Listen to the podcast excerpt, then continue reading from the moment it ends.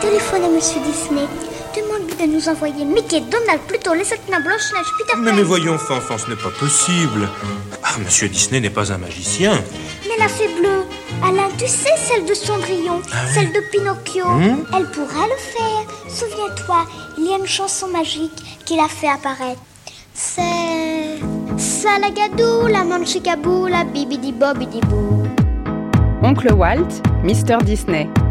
Une série documentaire de Mathilde Wagman et Gilles Mardi-Rossian.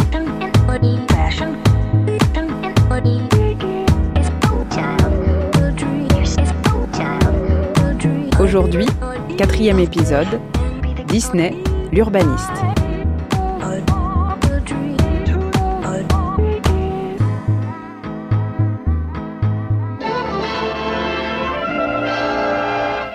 Welcome to Disneyland, USA. Bienvenue à Disneyland USA.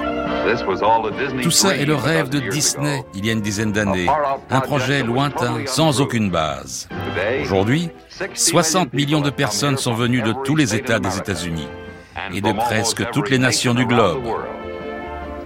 Sur Times Square, sur Main Street, de nombreuses personnes se sont arrêtées pour lire la plaque d'inauguration qui symbolise l'esprit chaleureux et amical du royaume magique de Walt Disney.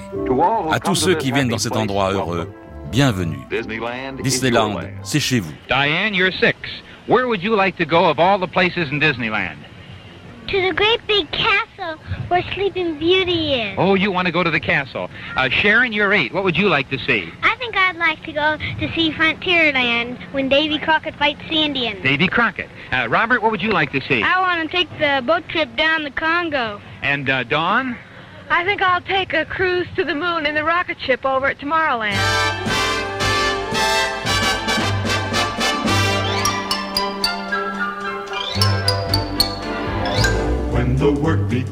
À partir du début des années 50, Walt Disney va se passionner pour un projet pourtant assez éloigné de la production de films, la construction d'un parc à thème. Ce sera Disneyland qui ouvrit ses portes en Californie, près de Los Angeles, en 1955. Dans une émission de radio en 1966, Michel Foucault avait défini en ces termes ce qu'il appelait des hétérotopies, des utopies incarnées dans l'espace et dans le temps. Il s'agissait, expliquait-il, de lieux qui s'opposent à tous les autres, qui sont destinés en quelque sorte à les effacer, à les neutraliser ou à les purifier. Ces contre-espaces, les enfants les connaissent parfaitement. C'est le fond du jardin, le grenier ou le grand lit des parents. La société adulte a organisé elle-même ces utopies situées, ces lieux réels hors de tous les lieux. Et en guise d'exemple, Foucault citait les jardins, les cimetières, les asiles, les maisons closes, les prisons ou encore les villages du club méditerranéen. Et si Disneyland était lui aussi une hétérotopie? Un contre-espace, régi par ses propres règles et sous-tendu par un système de valeurs propres. Quel est-il alors? Et que nous apprend-il de la vision du monde de celui qui en conçut l'idée Pour le comprendre, retour sur l'histoire de sa création.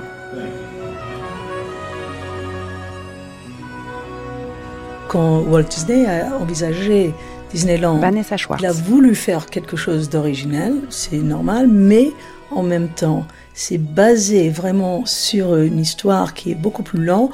En particulier, on peut commencer avec les, jardins de plaisir, par exemple. Euh, en France, les Tivoli, euh, qui existaient dès le XVIIIe siècle, où il y a un espace qui est organisé et avec euh, une thématique euh, comme euh, les fontaines ou quelque chose comme ça. Même on peut dire que Marie-Antoinette au Petit Trianon aussi était quand même dans l'idée de créer un espace qui est créé particulièrement pour les loisirs. Alors ça c'est une manière de, de penser les origines de Disneyland. Les Tivoli euh, du XVIIIe siècle et puis euh, tout un ensemble de parcs qui se seront développés en France, mais aussi en Grande-Bretagne. Je pense au Vauxhall, par exemple, mais aussi dans le reste de l'Europe. Hein. En, Allemagne, on compte un certain nombre d'espaces de ce type. Ce sont des jardins paysagers accessibles à un très large public pour un coût modique, qui démocratisent véritablement tout un ensemble de divertissements qui étaient autrefois l'apanage de la noblesse, qui rendent quelque part populaire toutes euh, ces formes de divertissement, principalement associées, euh, par exemple, aux divertissements royaux. Euh, ce sont des espaces paysagers, harmonieux, mis en scène, où se déploient des structures de fantaisie qui évoquent tantôt le goût du 18e pour les chinoiseries ou pour un Orient largement fantasmé, des espaces agréablement paysagers où les visiteurs peuvent se livrer au plaisir d'un bal, où ils peuvent assister à des illuminations nocturnes, où ils peuvent assister à des feux d'artifice ou des vols en montgolfière stationnaire, mais aussi se faire lire les cartes, ou encore euh, où ils peuvent embarquer dans un certain nombre d'attractions mécaniques qui reproduisent d'ailleurs pour les premières la joute médiévale et permettent donc aux tout venants de euh, quelque part euh, s'imaginer faire partie de la noblesse ou de la chevalerie. À partir du XVIIIe siècle, siècle des Lumières, euh, libéralisation voire démocratisation euh, des mœurs, euh, souveraineté populaire. Pascal Horry. Révolution américaine, révolution française, mais déjà révolution anglaise. Il y a la nécessité de d'imaginer des, des, attractions, effectivement, des lieux dans l'espace qui sont au départ des parcs, c'est-à-dire des jardins améliorés en quelque sorte, des jardins augmentés, décoré euh, à Giorno avec des lanternes, de la musique, on dirait aujourd'hui live, et des promeneurs qui payent pour tout ça. Alors ça paraît peu de choses aujourd'hui, mais c'est incroyable. Pour les contemporains, ça donne euh, des noms comme Radlag ou Vauxhall, le modèle anglais, comme pour d'ailleurs les, parcs urbains, Hyde Park pour le bois de Boulogne, etc., inspire la France et, et d'autres pays. Et puis, le 19e siècle américain y ajoute, j'allais dire Barnum, il ajoute une forme d'industrialisation, de volonté de toucher un très large public euh, qui euh, euh, n'a pas une perruque poudrée. Hein. donc c'est la logique de la démocratie, c'est Tocqueville. Hein. Et ça, va, ça va produire les gigantesques cirques qui font le tour du monde. Ça va produire Buffalo Bill, qui fait le tour du monde plusieurs fois, à l'occasion des expositions universelles. Par exemple, la Grande Roue vient d'une exposition universelle américaine, Chicago, que très vite on ne peut pas se contenter de montrer les dernières innovations techniques, ce qui était un peu l'idée des premières expositions universelles. Il faut qu'il y ait des attractions qui vous en mettent plein la vue, plein les oreilles. Et euh, déjà en 1889, par exemple à Paris, l'exposition qui nous a laissé la Tour Eiffel, qui est vraiment un manifeste moderniste, vous avez aussi des reconstitutions euh, de villes exotiques. Vous avez la rue du Caire, où Monsieur Fenouillard, etc., va se perdre.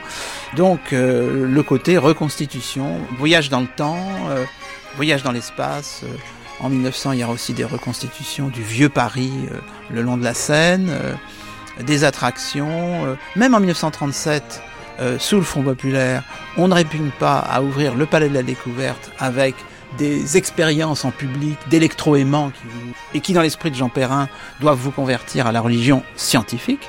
Donc, l'attraction sert à tout. L'exposition était desservie par un moyen de transport de conception révolutionnaire, le trottoir roulant, auquel on accédait par des rampes en pente douce. Le guide officiel le décrit ainsi. Il consiste en deux planchers mobiles parallèles, dont l'un, le plus large, roule à une vitesse de 8 km et demi, et l'autre de 4 km et demi. On passe à volonté et sans aucun danger de l'un à l'autre. Sur la gauche, une jeune femme inexpérimentée va tenter de passer d'une plateforme à l'autre sans perdre sa dignité. Et euh, c'est dans cette atmosphère-là que les parcs d'attractions se multiplient. Évidemment, les États-Unis avec Coney Island vont être absolument décisifs. La Grande Roue va migrer après la fermeture de l'exposition de Chicago à Coney Island. Et Walt Disney, il est nourri, comme ses contemporains, de euh, ses premiers parcs d'attractions euh, à New York ou en Californie. Donc, d'une certaine façon, ce qu'il va ajouter, c'est l'organisation, c'est le systématisme, c'est euh, un repérage très précis des imaginaires qu'il faut travailler. Je crois que c'est plus ambitieux effectivement que tout ce qui a été fait jusque-là, euh, ça montre bien que c'est un projet de société euh, très, très cohérent et qui, de surcroît, marche. Pour bien comprendre l'importance historique de Disneyland, um, il faut remettre Disneyland dans son contexte historique, donc du point de vue temporel, mais aussi du point de vue spatial. Eric Avila. En tant qu'historien, uh, bien entendu, je privilégie l'aspect temporel, l'époque, pour expliquer l'importance des événements, des processus ou des lieux tels que Disneyland. Donc ma uh, perception de Disneyland est la suivante. D'abord, je vois en Disneyland un produit de l'homme um, Walt Disney. Walt Disney a commencé sa carrière comme animateur puis il s'est lancé dans le film animé, l'animation, où il a connu un vif succès. Um, et fort de son succès dans le domaine uh, du cinéma et dans la création des studios uh, Walt Disney, il a voulu explorer d'autres formes de divertissement uh, de masse. Il a travaillé avec euh, le studio de télévision ABC pendant les années 50 et il a lancé bon nombre de programmes de télévision de succès. C'était à cette époque que la uh, télévision devenait un nouvel instrument important de communication de masse dans l'Amérique de l'après-guerre. Um, Fort de son succès dans le domaine du cinéma et de la télévision, um, Walt Disney a voulu se lancer dans une expérience avec des nouveaux parcs d'attractions. Alors, il connaissait les anciens parcs d'attractions, uh, euh, notamment Coney Island, uh, dans la ville de New York. Et ce parc d'attractions est donc devenu un nouvel espace de loisirs, notamment pour la classe ouvrière.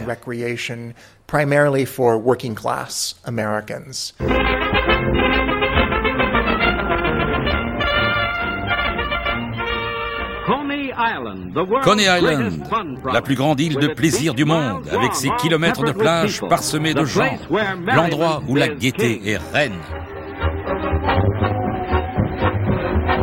Mêlons-nous à ce million de gens, des gens qui sont tout comme nous, 10 000 jeunes et moins jeunes, tous nagent, jouent, se reposent, tous profitent du soleil et des plaisirs pour échapper à la chaleur de la ville.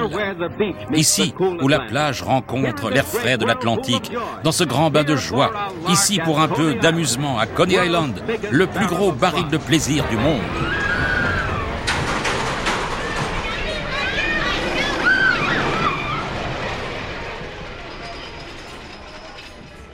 Um, Coney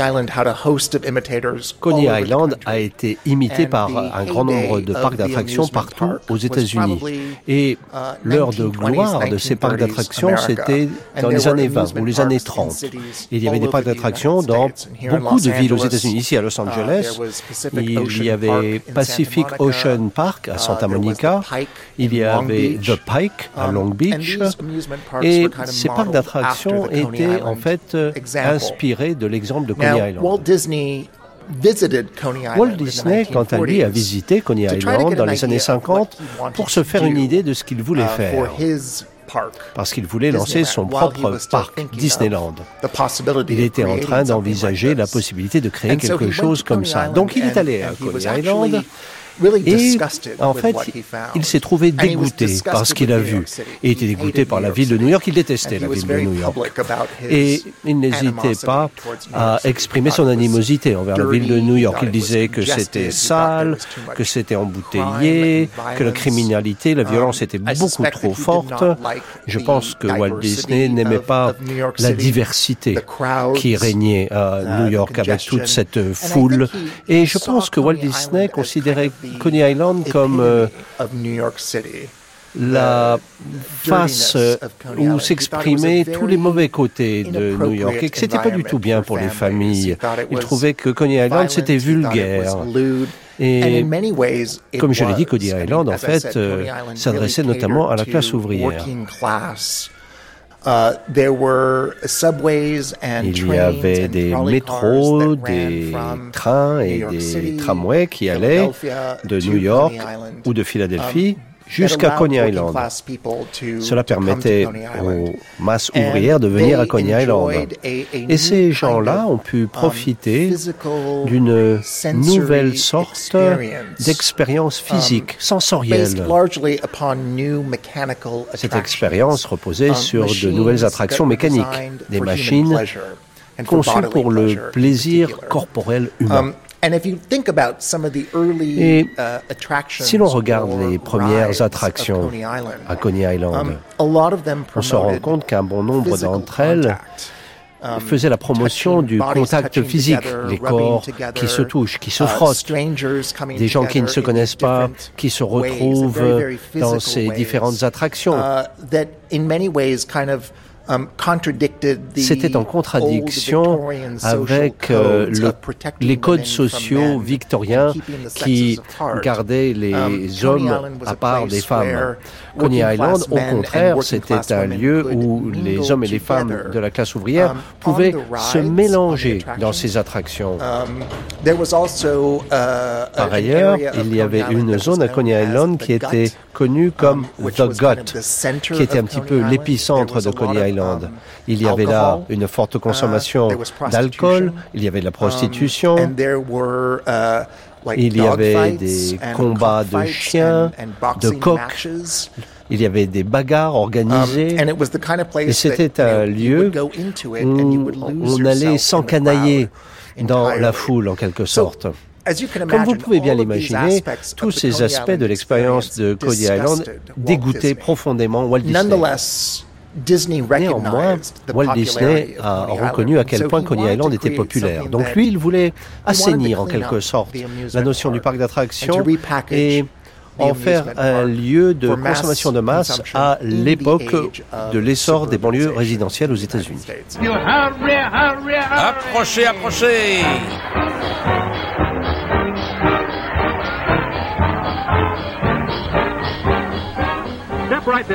Par ici, vous ne pouvez pas partir sans un souvenir durable de cet endroit.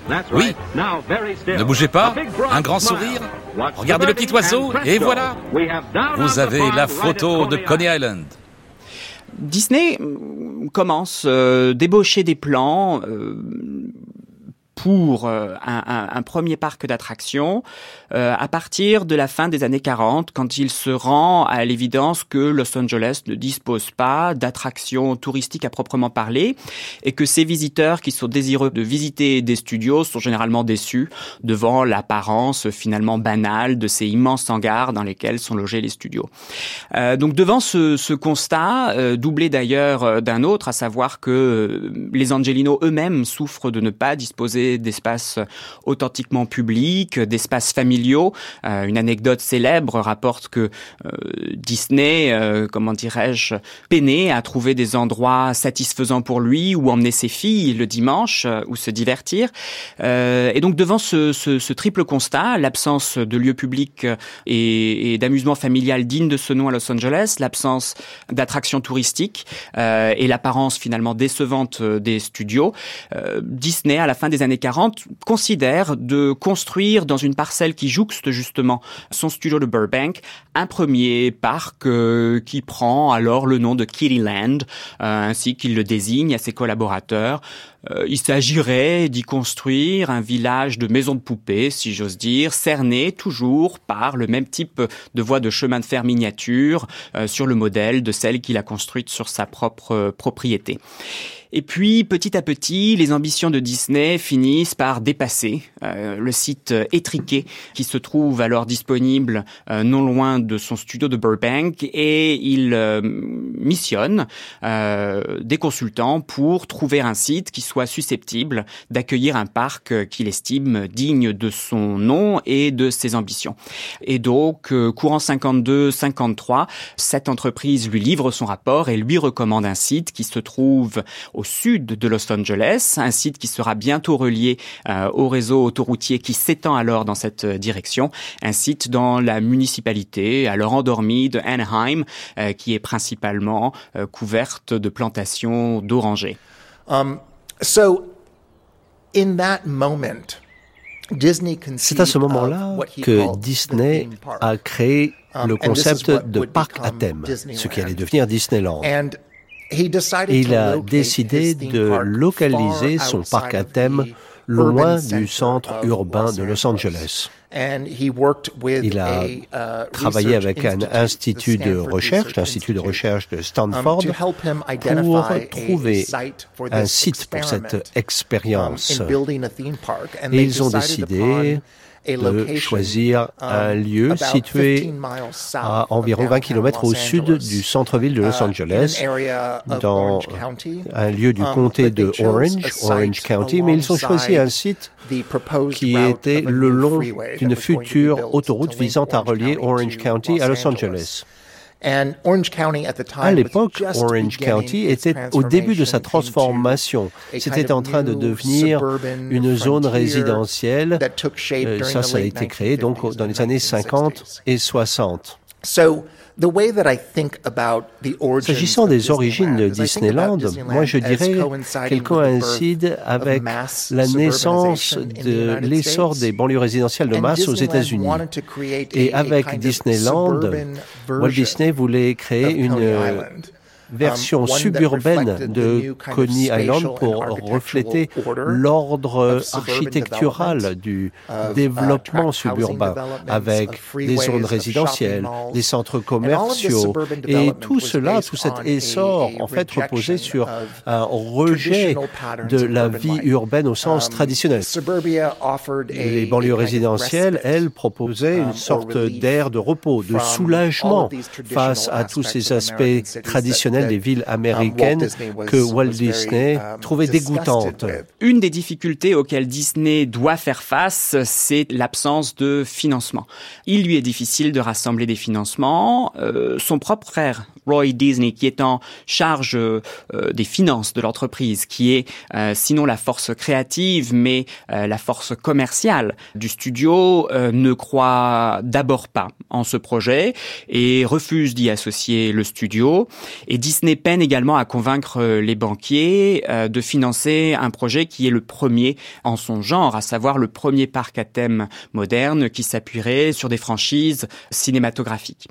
Et donc pour ce faire, Disney va d'abord se séparer de son assurance vie, hein, aller prélever des fonds directement sur cette dernière, vendre également sa maison de vacances et mettre euh, sur pied un contrat novateur, euh, finalement avec le soutien de son frère qui finit par se ranger aux arguments de Walt, un accord novateur avec un studio de télévision, le studio ABC. ABC est alors le plus petit des trois grands réseaux télévisés nationaux. Euh, c'est aussi le seul de ces trois réseaux qui émet encore en noir et blanc, mais du fait précisément que euh, c'est le studio qui a probablement le plus à gagner en audience en s'associant à la signature prestigieuse de Walt Disney, c'est ce studio qui est aussi le plus désireux de se plier aux exigences de Walt Disney. Et les termes de cette association entre le réseau télévisé ABC et Walt Disney sont les suivants. ABC doit s'engager à financer pour une très large part la construction et Disney en retour s'engager de livrer à ce studio télévisé un programme hebdomadaire qui prendra le titre de The Disneyland Show. Disney saisit cette opportunité non pas seulement pour obtenir des capitaux et financer la construction de ce projet ambitieux, mais aussi de faire, vous l'aurez compris, la publicité de ce parc, de faire de cette émission un levier pédagogique pour en expliquer le concept à la vaste masse donc de ce public américain national. Et maintenant, pour vous en parler, voici Walt Disney. Bienvenue. Je suppose que vous connaissez tous ce petit bonhomme. C'est un vieux partenariat. Mickey et moi avons commencé pour la première fois il y a bien des années. Beaucoup de nos rêves se sont réalisés. Maintenant, nous voulons que vous partagiez avec nous notre dernier plus grand rêve. C'est ça, juste ici. Disneyland, vu à environ 300 mètres d'altitude et dans 10 mois. Je veux vous en parler parce que plus tard dans l'émission, vous découvrirez que Disneyland, l'endroit, et Disneyland, l'émission de télévision, font toutes partie de la même chose. Sur un site de 100 hectares dans la ville d'Anaheim, dans le sud de la Californie, juste ici, nous avons commencé à construire Disneyland, l'endroit. Nous espérons qu'il ne ressemblera à rien d'autre sur cette terre. Une foire, un parc d'attractions, une exposition, une ville des mille et une nuits, une métropole du futur. En fait, un lieu d'espoir et de rêve, de fait et d'imagination, tout en un. Maintenant, l'année prochaine, notre programme sera émis de Disneyland. Et cette année, nous voulons que vous puissiez voir et partager avec nous cette expérience, construire un rêve en réalité.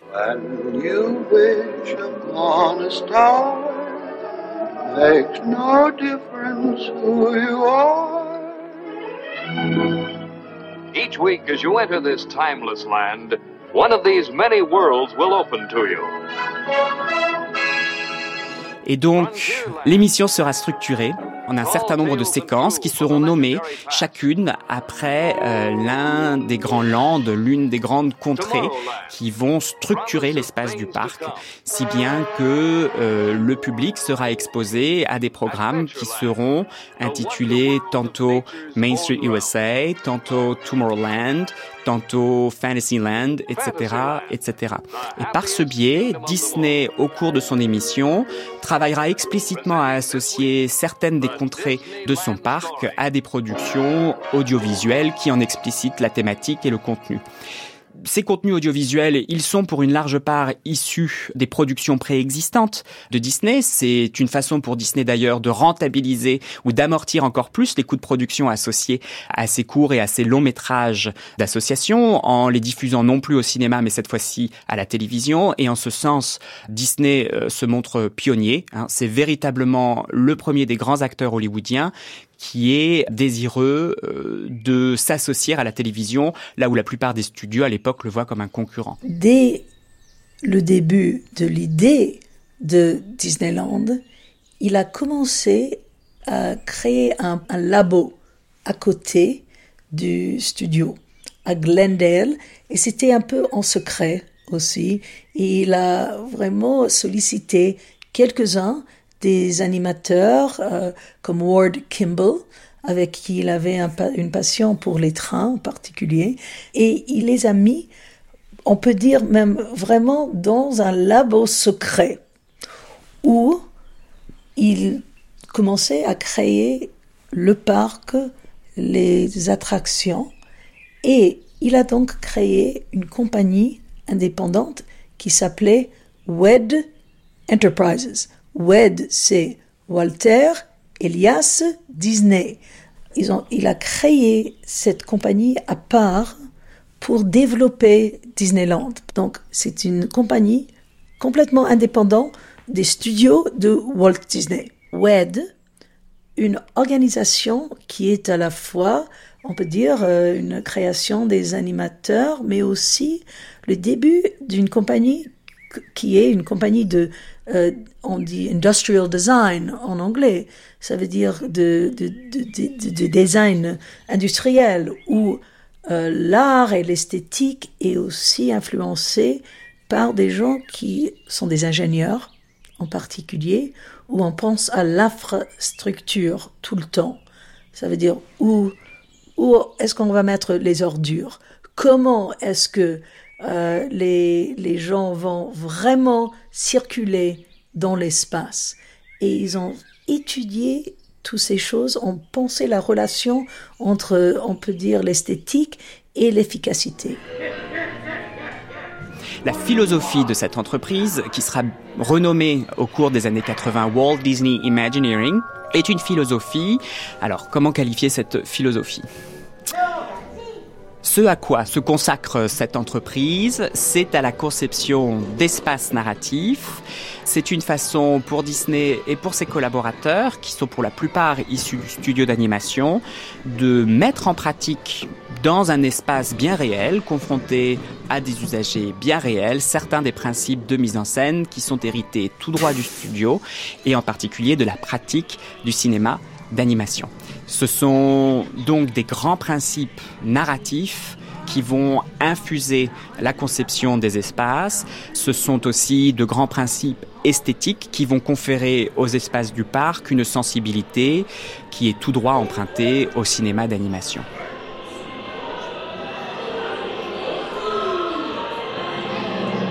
On est à la fois dans un parc d'attractions et dans un parc à thème. Donc à thème, ça veut dire que l'architecture, l'espace est, est thématisé et scénographié pour renvoyer à des références lointaines dans le temps, dans l'espace, etc. Et cette, euh, cette thématisation est le grand art finalement euh, de, de, l'entreprise Disney. Hein, cette, cette, cette, manière euh, très sophistiquée de renvoyer presque de manière inconsciente, hein, parce que la thématisation, elle est, elle est très, elle est pas très précise en fait. C'est plus des espèces d'ambiance, des, des fragments de choses, tout d'un coup qu'on perçoit presque inconsciemment au bord de l'image. Ou alors ça, ça passe par euh, par des motifs ornementaux, des, éléments d'architecture, mais souvent des, fragments qui sont, euh, qui sont mis en scène. Ça passe aussi par l'ambiance sonore qui est euh, très importante dans le parc, qu'on perçoit dès, l'entrée dans le parc. on traverse une série de nuages musicaux qui émanent des massifs de, fleurs ou de, derrière les arbres. Il y a des haut-parleurs partout qui structurent l'espace selon une série de séquences musicales euh, qui tantôt évoquent les dessins animés euh, de, Disney, tantôt évoquent des époques ou des, ou des ambiances ou des types de, euh, de, vision de, la réalité. Donc c'est finalement on est dans ce parc à thème, on est, on est exactement comme dans un film. Un, film, il y a toujours de la musique derrière, il y a toujours, il y a à la fois un, un, décor, avec un espace architectural ou, urbain et puis euh, un décor musical finalement. Alors le parc ouvre en juillet à 55 à peine un an après le lancement d'un chantier qui est lancé à toute vapeur.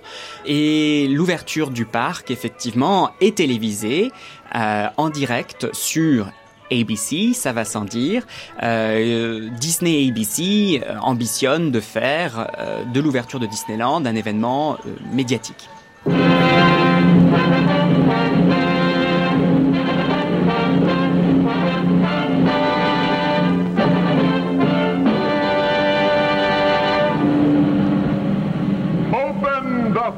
Ouvrez les portes du château de Fantasyland au nom de tous les enfants du monde.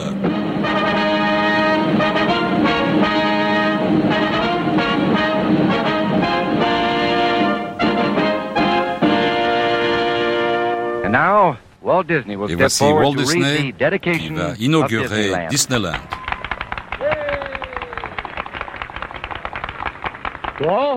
À tous ceux qui viennent dans cet endroit heureux, bienvenue. Disneyland, c'est chez vous.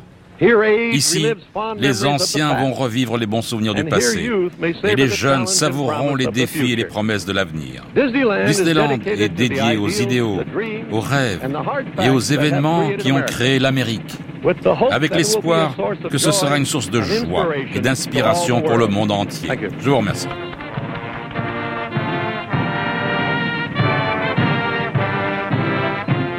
Le fait est que le parc euh, ouvre sans être tout à fait terminé. Disney et ses équipes ont peut-être été prises de court. La captation télévisée, du coup, rendra compte du caractère probablement un peu chaotique de cette ouverture. Un des problèmes auxquels euh, Disney et ses équipes doivent faire face, c'est la foule des visiteurs qui se pressent à l'entrée du parc. Ils n'en attendaient que 15 000 et c'est près du double qui fait son apparition. Euh, un grand nombre de ces derniers d'ailleurs entrent sans disposer de tickets, parfois en escaladant le haut talus qui ceint le parc et euh, cette foule des très grands jours met à rude épreuve les mécanismes des attractions qui, pour un certain nombre d'entre elles, tombent en panne. Il se trouve que pour euh, ne rien faciliter, le temps est caniculaire, euh, si bien que les sols en goudron, par exemple, fondent et que les, les hauts talons de certaines, euh, de certains des visiteurs, finalement, se trouvent emprisonnés dans ce dernier.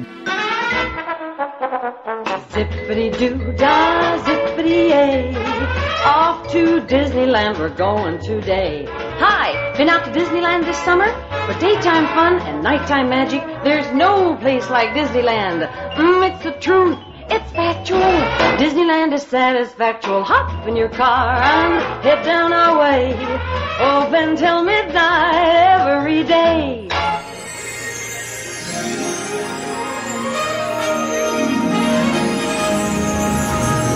Mesdames et messieurs, et vous les enfants sommes heureux de vous accueillir aujourd'hui dans le parc Disneyland. Par mesure de sécurité, nous vous demandons de vous diriger sans courir vers votre première destination. Nous vous souhaitons une agréable journée. Merci. À Disneyland Paris, c'est Laurent Cayuela qui travaille à la conception des espaces du parc qui nous guide. Qu'on est sous l'hôtel Disneyland, qu'on est vraiment à cette frontière du monde réel et imaginaire. Vous avez un vrai bâtiment et sur les murs, vous avez des affiches qui vous parlent de ce qu'il va y avoir à l'intérieur du parc. Donc on est vraiment également comme dans cette idée que vous êtes dans un cinéma et que vous allez non seulement découvrir un film, vous allez entrer dans le film. Et qu'est-ce que vous trouvez dans le hall du cinéma? Bah, Vous trouvez les affiches, les posters des films que vous allez voir. Donc toute cette séquence ici, c'est exactement ça. Vous n'êtes pas encore dans le film, vous n'êtes pas encore dans la salle de cinéma, mais on est déjà en train de vous dire, voilà les films que l'on joue en ce moment. Et vous voyez, avec le nombre de posters qu'on a, on a beaucoup de films, beaucoup d'univers différents. Après, pour tous les détails euh, architecturaux, les bardeaux de bois, la forme des fenêtres, les pignons, là, on est dans un style vraiment qu'on appelle victorien, à savoir début du XXe siècle, euh, vraiment daté des années 1900 dans les petites villes des États-Unis. Quand vous arrivez de l'extérieur, c'est une architecture un peu atypique, et donc justement, ça commence à déclencher l'idée que ben, vous n'êtes plus vraiment dans le monde réel. Il n'y a qu'à Disneyland que vous pouvez avoir ce genre de, de bâtiment chaque personne, par le biais de sa culture personnelle ou des films Disney qu'elle connaît, va pouvoir se raccrocher à quelque chose en se disant Ah oui, je connais.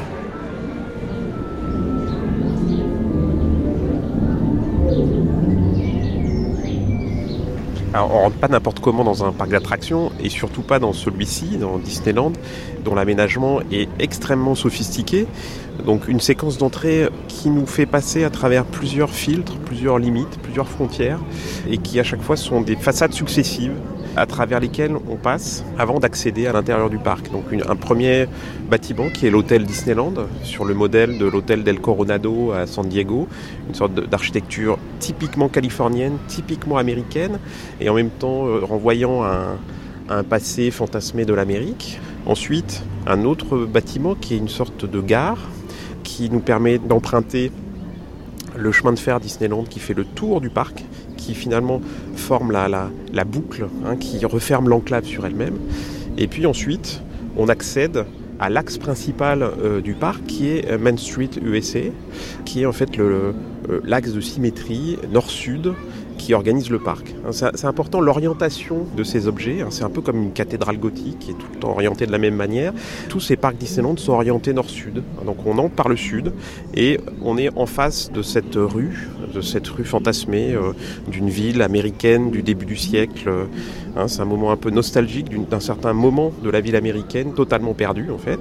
Et au bout de cette rue, le château de Conte de Fées, qui peut être euh, totalement interchangeable. C'est à la fois le, château de la Belle au Bois dormant, euh, de, Cendrillon, enfin de toutes les euh, princesses des grands dessins animés euh, de Disney.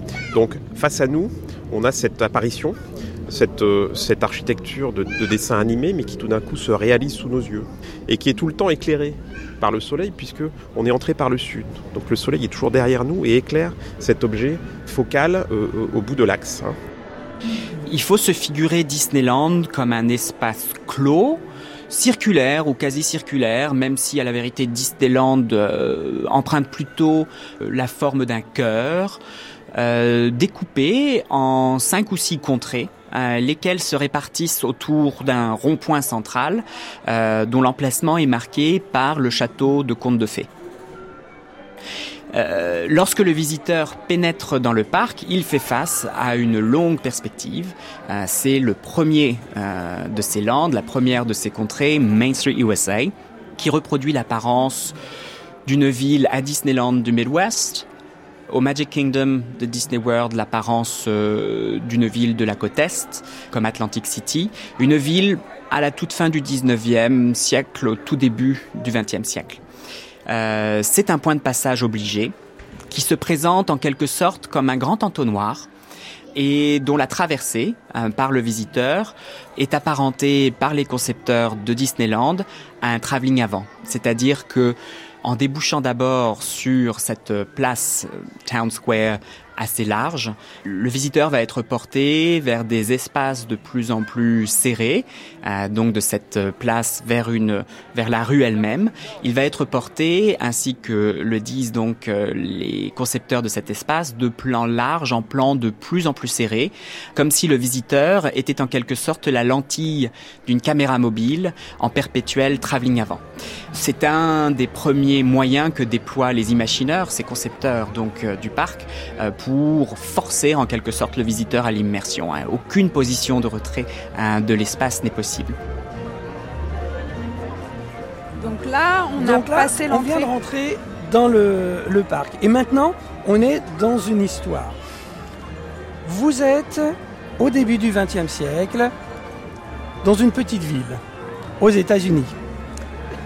Tous les parcs Disney commencent par cette même entrée. Pourquoi? Parce que chaque ce qu'on appelle des landes, donc des pays euh, du, parc. Chaque lande va avoir une référence en fait avec la vie de Walt. Et ici, on est dans la référence la plus personnelle. Si on se trouve dans les années 1910, Walt Disney étant né en 1901, il a à peu près 9-10 ans. Et c'est toute la nostalgie de son enfance.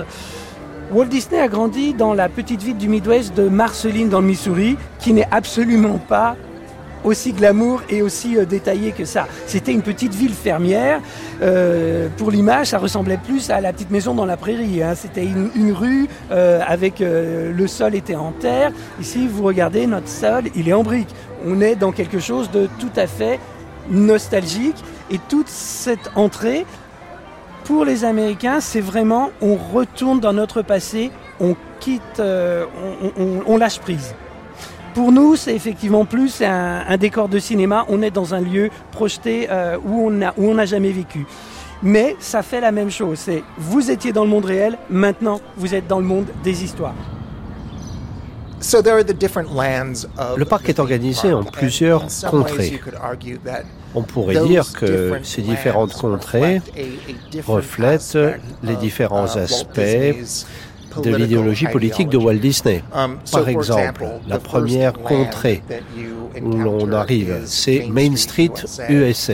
C'est une sorte d'hommage euh, uh, à l'enfance de Walt Disney dans le uh, Midwest, enfance qu'il idéalisait à mesure um, qu'il avançait en âge. Il voulait donc créer un espace où les gens um, pouvaient se replonger dans les origines mythiques des États-Unis et cette petite euh, ville du cœur des États-Unis. Si l'on regarde l'évolution des idées politiques de Walt Disney, on peut dire qu'il s'agit d'une transformation entre les années 30 et les années 50. Um, uh, et la transformation de ces idées on la retrouve évidemment dans la transformation politique des États-Unis entre les années 30 et les années 50.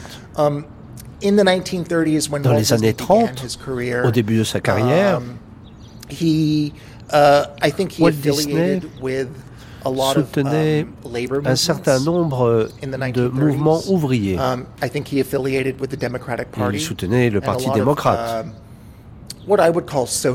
et puis des mouvements que l'on pourrait qualifier de socialistes, qui étaient assez typiques dans le paysage politique des États-Unis dans les années 30. Um, C'était l'époque de la Grande Dépression. Et au fil des années, à mesure qu'il um, connaissait de plus en plus de succès, et à mesure que son entreprise ne faisait que croître et embellir, eh bien, son point de vue politique a changé. Il est devenu plus conservateur, uh, plus républicain, plus de droite. Uh, Cela résultait d'expériences très amères qu'il avait eues dans les euh, grèves dans ses studios dans les années 40. Uh, en 1941, les salariés de Walt Disney se sont mis en grève. Um, Cette grève a fait la une des journaux. Et au bout du compte, um, les salariés ont remporté la bataille. Et Walt Disney a dû répondre à um, leurs revendications. Et ça, il l'a ressenti comme une trahison. Um, Et après cette expérience, Walt Disney est devenu hostile envers les syndicats. Et c'est um, précisément à uh, ce moment-là, au début de la guerre froide entre les États-Unis et l'Union um, soviétique, que Walt Disney s'est uh, exprimé dans cette hostilité envers l'Union soviétique envers le commumisme et envers les communistes aux États-Unis. Walt Disney était en fait euh, informateur uh, pour le gouvernement des États-Unis qui faisait la chasse aux sorcières à Hollywood, dans les studios et dans d'autres entreprises sur le territoire américain. Um, Ainsi, la uh, guerre froide était convergente avec ces grèves pour faire en sorte que Walt Disney est devenu plus un homme de um, droite. Donc, au milieu des années 50, Walt Disney s'était en quelque sorte réinventé et avait réinventé ses idées politiques. Um, et c'est ainsi uh, que l'on retrouve ces idées dans les um, thèmes qui constituent les contrées de Disneyland.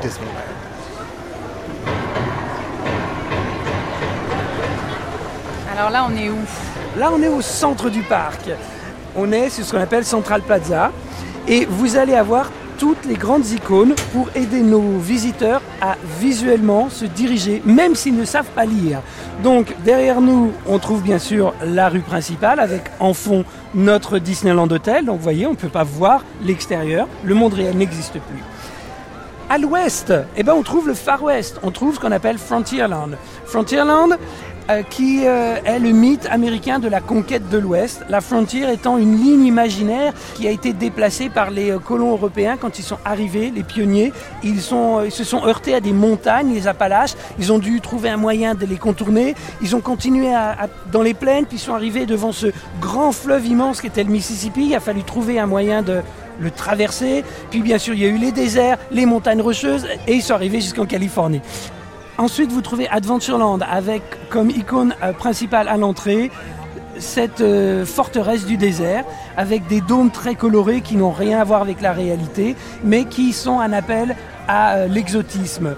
À l'intérieur, vous allez avoir quatre coins du globe à explorer. Donc les mille et une nuits avec bien sûr Aladdin, un côté plutôt africain avec bien sûr le roi lion, un côté caraïbe avec bien sûr les pirates, et tout au fond du land, une jungle mystérieuse qui est une jungle indienne où on va retrouver autant les personnages du livre de la jungle et, inattendu, Indiana Jones et le Temple du Péril. C'est la première fois depuis 1955 que dans un parc Disney, on met un looping. Avant Indiana Jones et le Temple du Péril, il n'y avait jamais eu de looping dans un parc Disney.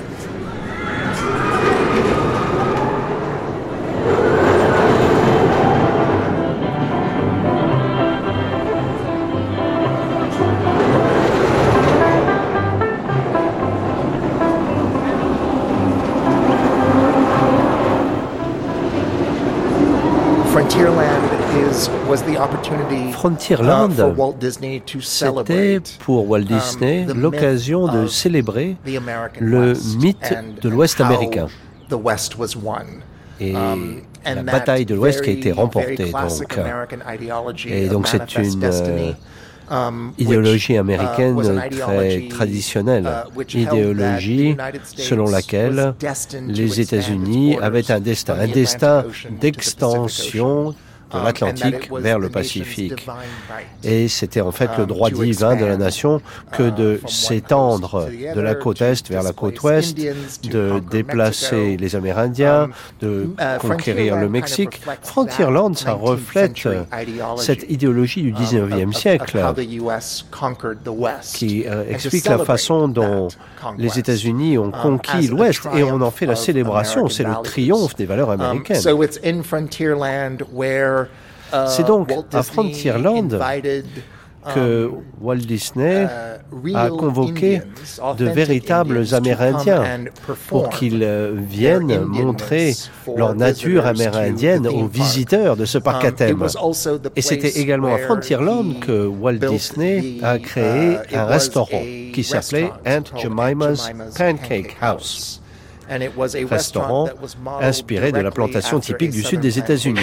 It's Disneyland. And some wonderful new pancakes have been created in Disneyland's famous Aunt Jemima Kitchen. They're Aunt Jemima Party Pancakes. There's eggnog pancakes made with ready-to-serve eggnog. Strawberry Aunt Jemima pancakes made with strawberry milk. And chocolate Aunt Jemima pancakes made with chocolate milk. Try the Disneyland sensation, Aunt Jemima Party Pancakes. My, they're good. And be sure to visit Disneyland. From one of the world's most gifted motion picture creators comes Disneyland. And for the first maybe eight or nine years, Et pendant les huit ou neuf premières années, le seul salarié uh, afro-américain de Disneyland, c'était une femme. Elle s'habillait en esclave du Sud. C'était Aunt um, Jemima.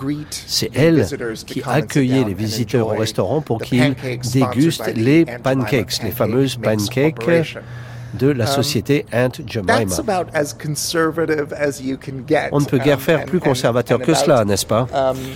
As much as Disney could to kind of reconstruct Walt Disney this, this racial a tout fait pour reconstruire um, cette hiérarchie raciale uh, qui dépeignait les Noirs à l'état d'esclaves, qui représentait les um, Amérindiens comme étant uh, des gens heureux, satisfaits de la uh, conquête de leur terre.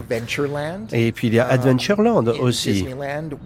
À Adventureland, Walt Disney voulait célébrer l'idée occidentale et européenne du uh, colonialisme, la Jungle Cruise, la croisière à travers la jungle. Là, c'est une sorte de simulacre um, de uh, l'aventure au cœur de la um, jungle africaine. Um, uh, un petit peu à la Joseph Conrad ou à la Rudyard Kipling. Jungle Cruise résonner par rapport à cette idée occidentale et américaine de la conquête et du colonialisme um, en Afrique en particulier. Donc um, voilà certains aspects de l'expérience de Disneyland qui, à mon sens, reflétaient non seulement les idées politiques de Walt Disney, mais cette idéologie des banlieues blanches qui étaient en plein essor en Californie du Sud, mais aux États-Unis d'une um, façon générale.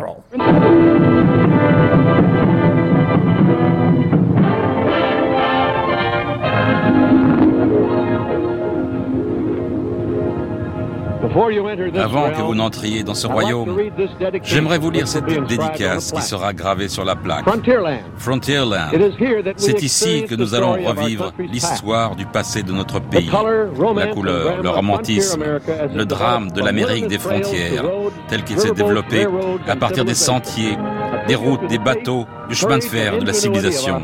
Hommage à la fois au courage et l'ingéniosité de nos chaleureux pionniers qui ont ouvert la voie et rendu ce progrès possible. Et voici Frontierland. Derrière cette palissade, Walt Disney a créé un village des frontières qui aurait pu être taillé dans la nature sauvage il y a 100 ans par les pionniers eux-mêmes.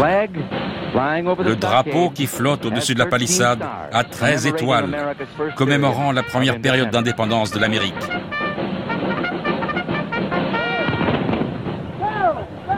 Et cette salve signale l'arrivée du train avec les premiers visiteurs à franchir les portes du temps vers notre passé historique. Et maintenant, à l'intérieur de Frontierland, je passe la parole à Art Linklater.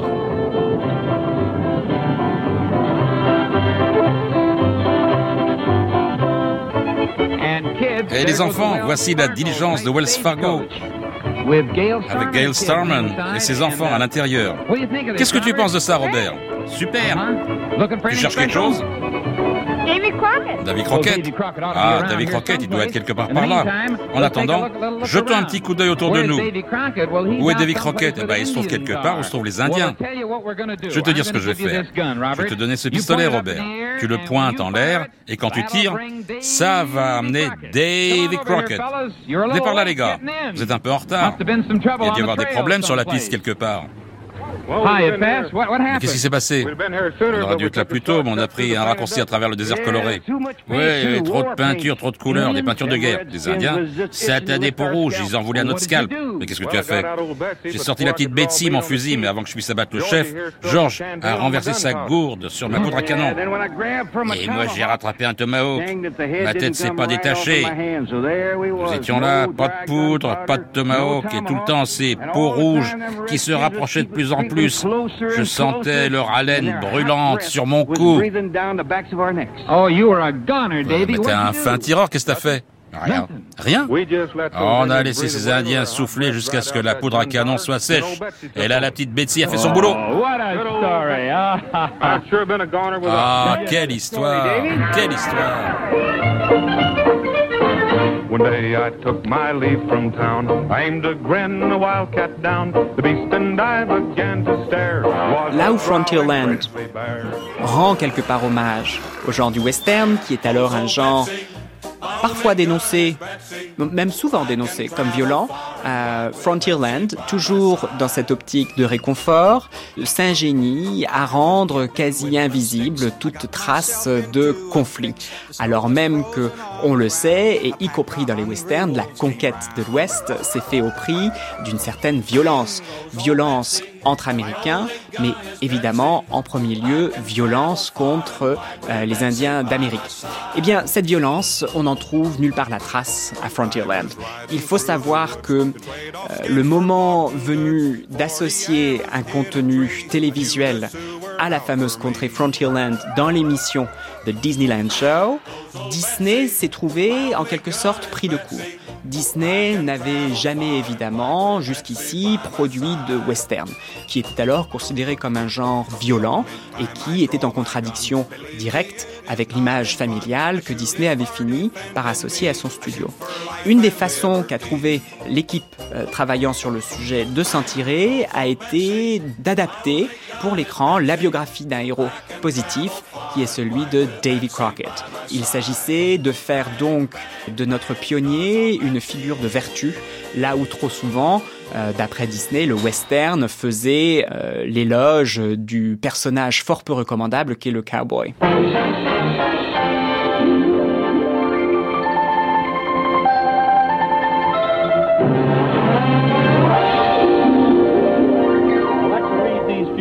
Après ces quelques mots de dédicace, une vision du monde d'idées merveilleuses, soulignant les réalisations de... Attendez, je pensais que j'avais le signal.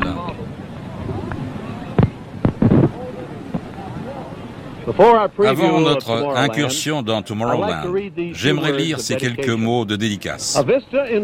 Donnez à voir un monde d'idées merveilleuses, soulignant les réalisations de l'homme, un pas vers l'avenir, avec des prévisions des choses constructives à venir. Demain offre une nouvelle frontière dans l'aventure scientifique et les idéaux. L'ère atomique, le défi de l'espace et l'espoir d'un monde pacifique et unifié. Um, Il y a d'autres aspects intéressants dans le um, parc à thème. Prenons Tomorrowland. Uh, Là, on est dans l'optimisme, on est dans la confiance dans le progrès technologique. Euh, bien que les Américains aient été très uh, inquiets quant à la perspective de la um, possibilité d'une guerre nucléaire dans les années 50 et 60. Um, Walt Disney, lui, voulait célébrer la technologie et il voulait promouvoir um, la supériorité technologique des États-Unis. Par ailleurs, il y avait la célébration des grandes entreprises américaines dans leur pouvoir et leur richesse. Il y avait évidemment des grands sponsors à Disneyland et on voyait des marques d'entreprises partout dans Disneyland. Ainsi, Disneyland, c'était la célébration non seulement des grandes entreprises américaines, mais aussi de la consommation en tant um, qu'acte très important dans l'essor des banlieues résidentielles dans les années 50. Quand finalement ils ont refait Tomorrowland, il a nommé l'élément et l'attraction la plus importante du New Tomorrowland The Wed People Mover. Ça veut dire quelque chose qui déplace les gens et qui sont toujours en mouvement ou qui regardent le mouvement. Et si on regarde la vision de Walt Disney entre 55 et 66, la date de sa, sa, mort, on voit qu'il était obsédé comme les ingénieurs, comme les gens qui dirigent les aéroports, par une fluidité de mobilité des gens. Alors, pour moi, Disneyland est une histoire des transports. On arrive dans le parc, on voit le train, on voit le monorail, mais aussi on est dans un moyen de transport toujours. Et Disney était vraiment intéressé par le mouvement et le transport. On voit ça dans le parc, mais euh, finalement, quand il présentait Walt Disney World, et en particulier Epcot, pour lui, qui était la chose la plus importante, the experimental, prototypical community of tomorrow. Et pour lui, c'était vraiment une ville idéale. Une grande question qui a taraudé Walt Disney pendant sa vie, je crois qu'il l'a formulée comme ça euh, dans, une, dans un texte. Il disait quel rôle on peut euh, attribuer au dessin animé pour construire le futur, en quelque sorte? Non plus simplement pour divertir les gens, mais pour devenir une sorte de méthode euh, pour repenser la société, les villes, euh, l'organisation générale de la, de la vie quotidienne en fait. Le projet de Disney déborde assez tôt simplement le divertissement. Le premier geste finalement, c'est le passage du dessin animé au parc à thème. Donc c'est finalement, ça, engage toute une technologie, toute une ingénierie hein, qui consiste à faire exister dans la réalité euh, des choses fictives, ou des fantômes, des personnages euh, de dessins animés, de les inscrire dans, la réalité. Donc ça, c'est Disneyland. Euh, et puis en fait, assez tôt, Walt Disney se rend compte que cette ingénierie-là, l'imagénierie, il a, créé un, néologisme pour ça, l'imagineering, finalement pouvait aller beaucoup plus loin, hein, finalement pouvait organiser beaucoup plus profondément la, vie des gens. Et puis il s'était rendu compte aussi, donc c'est faut jamais dissocier ce Disney utopien et, ce Disney businessman. Il s'était rendu compte que construire un parc à thème à, Los Angeles, ça générait beaucoup de conséquences immobilières autour. Et ça, il n'avait pas anticipé. Donc cette plus-value immobilière générée par la présence du parc, il n'en a pas tiré profit à Los Angeles. Et il s'est promis que il allait euh, rectifier le tir euh, au, prochain coup. Et le prochain coup, ça a été la Floride. Hein. donc euh, on passe de la côte ouest à la côte est. Et là, pendant plusieurs années, Disney achète des terrains en grand secret, sans se dévoiler. Et puis, il achète au bout d'un moment plus de 10 000 hectares de terrains marécageux près d'Orlando. Et là, il se lance, donc à la, fin de, sa vie, dans un très grand projet, à la fois immobilier et urbain, de construction d'un nouveau parc à thème Disneyland, mais associé à une véritable ville nouvelle. Et ça, c'est un petit peu le, testament intellectuel de, Walt Disney. C'est ce projet qu'il n'a pas mené à bien parce qu'il est mort euh, à peu près au même moment et qu'il appelle Epcot. Experimental Prototype Community of Tomorrow. Une sorte de projet urbain qui euh, nommé par cet acronyme bizarre et qui euh, est un projet urbain élaboré à l'intérieur des studios Disney par ces fameux imagénieurs qui, dix ans avant, ont fabriqué le premier Disneyland. Alors Disney urbaniste, c'est certainement ainsi que Disney aura voulu se présenter à la fin de son existence. Cette image, il va la cultiver de la façon la plus explicite lors d'un film qu'il va sortir en 1966, un film qu'il va diffuser sur les ondes de Floride de façon à convaincre et la population et de façon encore plus stratégique les législateurs de l'État, de façon à les convaincre donc d'adopter euh, une législation qui doit lui conférer un certain nombre de pouvoirs, normalement mm, la propriété exclusive de l'État de Floride sur une propriété immense euh, qui fait à peu près deux fois la taille de l'île de Manhattan ou la totalité de la surface de San Francisco. Cette loi, elle prend le nom de Reedy Creek Improvement District Act. Et euh, à l'occasion donc de ce film, euh, Disney présente au public pour la première fois ce qu'il envisage euh, comme Disney World, dont le joyau serait la communauté futuriste de Epcot. Epcot. Epcot. Cela s'appelle E-P-C-O-T. Prototype de communauté expérimentale de l'avenir. La voici à plus grande échelle.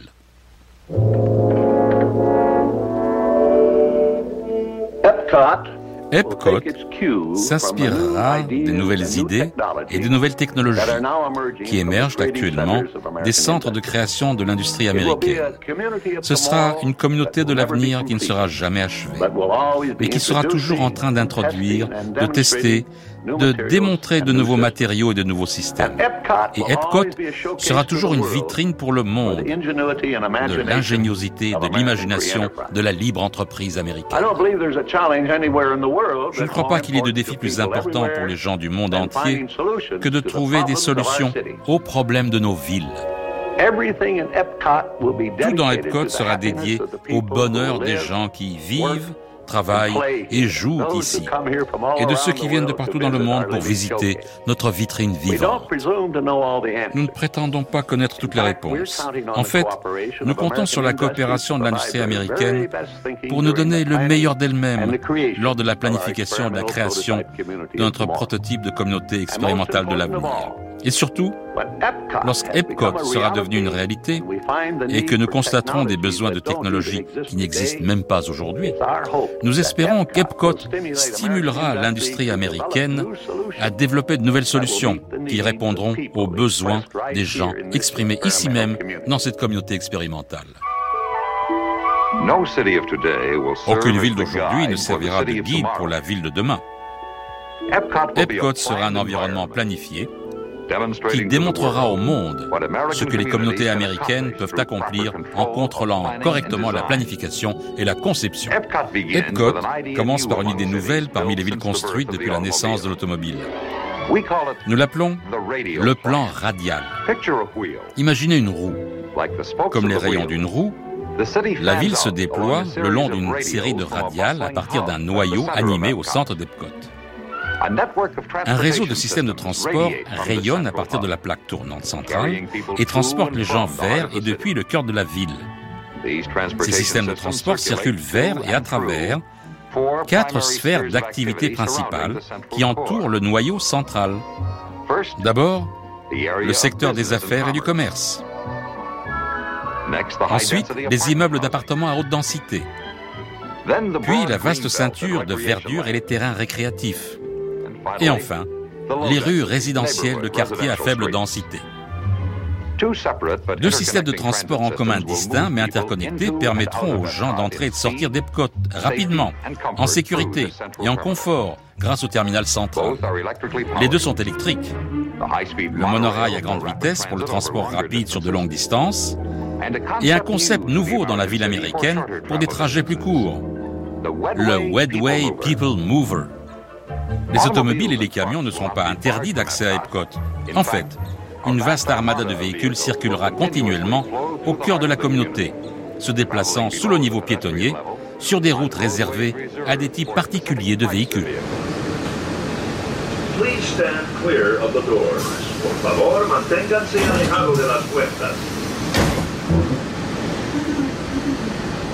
Walt Disney World.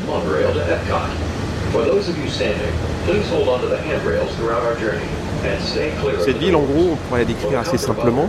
Elle est euh, organisée autour d'une épine dorsale qui a un, vaste, une vaste infrastructure de, de transport qui est composée à la fois d'un monorail, un peu high-tech comme ça, et d'un système assez sophistiqué de transport en commun individuel, qu'on appelle le Wedway, et qui était déjà utilisé au Disneyland de, de Los Angeles. Cette épine dorsale connecte trois principales euh, centralités. Tout au bout, euh, le Disneyland lui-même, avec un quartier hôtelier, un, resort. Au milieu, un centre urbain pour à peu près 20 000 habitants, centré sur un gratte-ciel de 30 étages, qui est un hôtel, au pied duquel se déploie un quartier assez dense, plutôt commercial, un, quartier très étrange, fait de bâtiments d'architecture thématisée, bâtiments historicistes, un peu comme on trouve à Main Street, qui renvoie aussi encore une fois à cette, à cette ville perdue et un quartier euh, couvert d'un grand voile de verre, hein, une sorte de, mélange entre centre commercial, le mall tel qu'il s'invente aux États-Unis à ce moment-là, et une ville ancienne euh, fantasmée. Et puis autour, des quartiers d'habitation euh, suburbains assez peu denses. Et puis, le troisième élément de cette ville, c'est un, quartier de travail, donc une sorte de Silicon Valley de l'époque, avec des entreprises, des lieux de des bureaux, euh, des laboratoires, euh, un quartier de travail centré sur la question de l'innovation technologique et industrielle.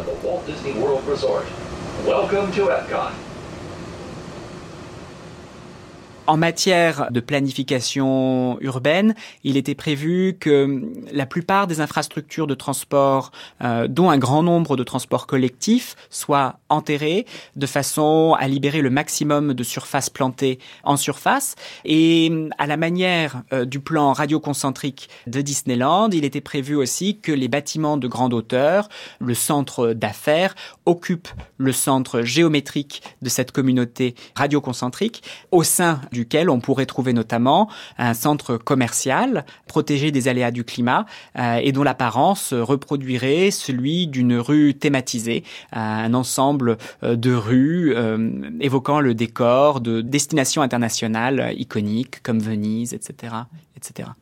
Sur Epcot, comme son nom l'indique, il s'agissait d'y édifier une communauté véritable, c'est-à-dire que, à la différence de Disneyland, qui n'accueille le public que l'espace d'une journée, il s'agissait ici euh, d'y établir une ville véritable où jusqu'à 20 000 habitants pourraient trouver place ces 20 000 habitants se devaient tous d'y occuper un emploi.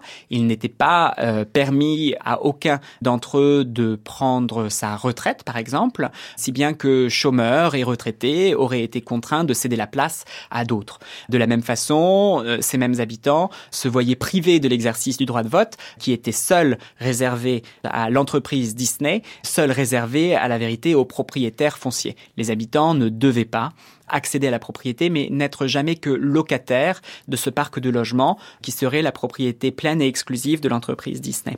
Et ces mêmes habitants, il était prévu qu'ils travaillent dans un parc industriel édifié avec le concours des géants de l'industrie américaine pour le développement de nouveaux produits, euh, lesquels seraient mis sur le marché et testés directement à Epcot de façon, en quelque sorte, à prévoir les grandes tendances du marché national.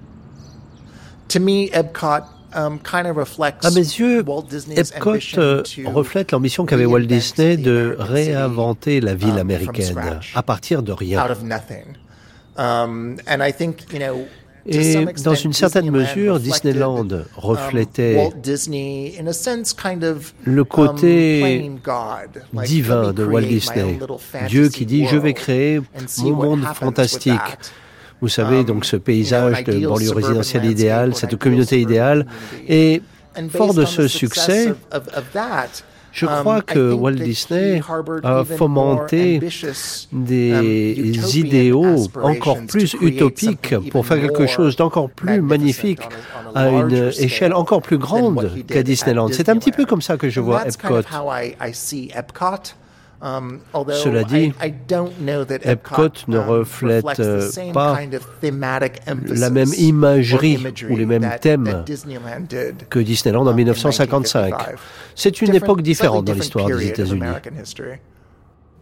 Ce projet, auquel Disney tenait énormément, au point que certains biographes expliquent que mourant euh, du cancer du poumon dont il souffrait alors euh, et sur son lit d'hôpital, il ne cessait encore de parler d'Epcot et de dessiner euh, de façon imaginaire au plafond le tracé de cette communauté d'avenir. C'était un projet qui dépendait en quelque sorte presque uniquement de sa volonté, si bien qu'avec sa disparition, il semble qu'Epcot et dû mourir avec lui, euh, sachant que Roy, son frère, mais aussi un grand nombre de ses collaborateurs doutaient de la faisabilité de ce projet. Certains critiques pensent même que l'infaisabilité d'Epcot n'ait jamais été en doute et que Disney aurait fait miroiter un projet destiné à remporter les suffrages euh, des législateurs de Floride dans un but euh, finalement assez cynique, à savoir celui de se faire concéder ce gouvernement privé. Ça aurait été la première vocation d'Epcot, une vocation politique et stratégique, et Epcot n'aurait, d'après certains critiques, jamais eu vocation à véritablement voir le jour.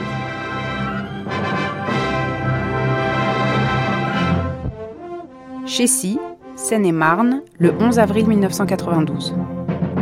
Bonjour. Bienvenue à la cérémonie inaugurale d'Euro Disneyland. Bienvenue dans le royaume enchanté.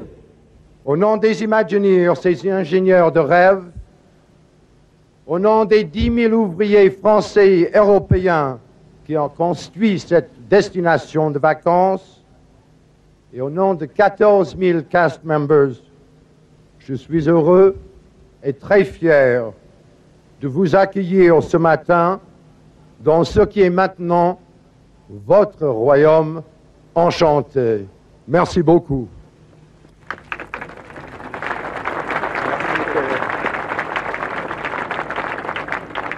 Thank you, Bob. I'm honored to be here today to celebrate with all of you something not even Walt Disney himself ever imagined. Je suis honoré d'être ici aujourd'hui pour célébrer quelque chose que Walt Disney lui-même n'aurait jamais imaginé. Un parc et un centre de villégiature Disney en Europe. C'est très enthousiasmant d'être ici pour l'inauguration d'Euro Disneyland. Pour ma famille et moi, Disney ou Disney est revenu en Europe. Et nos personnages les plus aimés, certains créés par Walt, beaucoup tirés des pages des contes européens, ont maintenant une nouvelle maison magnifique au cœur de l'Europe à tous ceux qui viennent dans cet endroit heureux. Bienvenue. Et maintenant, je déclare Euro Disney officiellement ouvert. Le rêve et la magie, c'est à Marne-la-Vallée avec l'inauguration officielle aujourd'hui d'Euro Disney, le plus grand parc de loisirs d'Europe, ouvert 365 jours par an, un véritable royaume où les enfants et leurs parents pourront venir rêver et approcher Cendrillon, Blanche-Neige, les pirates des Caraïbes, Capitaine Crochet, Pinocchio et surtout l'inévitable Mickey. Autrement dit, les stars sorties de l'imagination fertile du spécialiste de l'attraction et de l'imaginaire, Walt Disney. Euro Disney, en quelques chiffres, c'est 22 milliards de francs d'investissement privé et 3 milliards en investissement public d'infrastructures. La superficie de l'ensemble du parc est de 1943 hectares, un cinquième de la ville de Paris. 29 attractions sont proposées au public. Selon les prévisions, on attend 11 millions de visiteurs chaque année. Euro Disney, c'est le quatrième parc ouvert dans le monde par les héritiers de Walt Disney.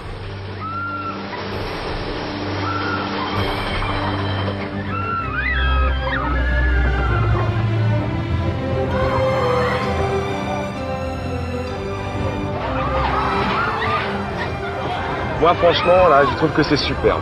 Hein? Je suis en uniforme, je fais vraiment partie du show. Euh, ça fait environ deux heures que je suis là. On m'a expliqué un peu le fonctionnement, etc. du, train.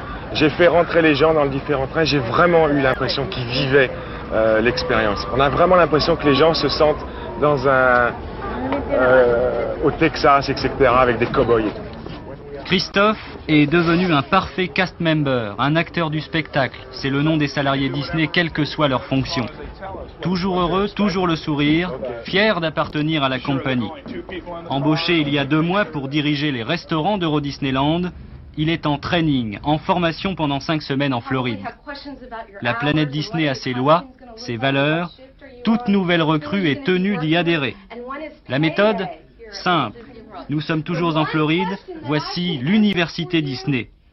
Les anciens appellent ce lieu le Vatican. La première séance est baptisée Tradition numéro 1. Son frère Roy a été banquier pendant quelques années. C'est lui qui s'occupait des finances, c'est lui qui allait voir les banquiers, qui leur vendait les idées et obtenait les prêts pour avancer, pour réaliser les merveilleuses idées de Walt. Les parcs encouragent leurs usagers, les employés autant que les visiteurs, à donner à leur conduite un caractère ostensiblement théâtral. Les parcs sont des environnements thématiques, ce sont des environnements narratifs, ils portent en eux le germe de récit, et à ce titre, ils investissent leurs usagers d'un rôle dans une économie narrative générale. Et il me semble que les ferments narratifs du parc les invitent également à conformer leur conduite aux exigences de ce même rôle, les invitent à conformer leur conduite à un scénario préalable. C'est d'ailleurs là la philosophie de management empruntée par l'entreprise dès le milieu des années 60, qui voit systématiquement les employés assimilés à des acteurs de théâtre. Cette philosophie du management voit ainsi les employés désignés comme membres de la distribution, des membres de la distribution qui opèrent tantôt en coulisses, tantôt sur scène, des membres de la distribution dont le travail sera évalué par leurs supérieurs en termes de spectacle réussi ou spectacle raté. De la même façon, on a de cesse dans les publications des organes de formation interne, on a de cesse dans ces publications de présenter les éléments de langage que sont encouragés d'utiliser les employés comme des répliques qui relèvent encore une fois de leur rôle. Et de la même façon, ces derniers revêtent des costumes en cohérence, tout comme leur dialogue, avec l'environnement où ils prennent place. Quand on consulte euh, les manuels de formation à destination des employés, et selon des formulations qui ont été euh, depuis reprises euh, très largement par l'organe de formation du parc, la fameuse université Disney, fondée au milieu des années 60, quand on consulte ces documents, on s'aperçoit qu'il est attendu des employés non pas simplement qu'ils conforment leur conduite extérieure au rôle prescrit, mais jusqu'à leurs propres sentiments, jusqu'à leurs propres émotions. Il est attendu euh, de l'employé euh, qui livre une performance dite sincère. Et le symbole de cette sincérité, les formateurs de chez Disney croient la déceler dans le sourire. Il faut à l'employé Disney livrer un sourire en permanence sincère, un sourire qui doit, euh, comment dirais-je, se présenter aux autres comme le reflet sincère d'une disposition intérieure bienveillante et heureuse. En d'autres termes, il est systématiquement attendu des employés Disney qu'ils se livrent à un travail sur leurs propres émotions pour toujours être dans la bonne disposition et toujours livrer la performance attendue.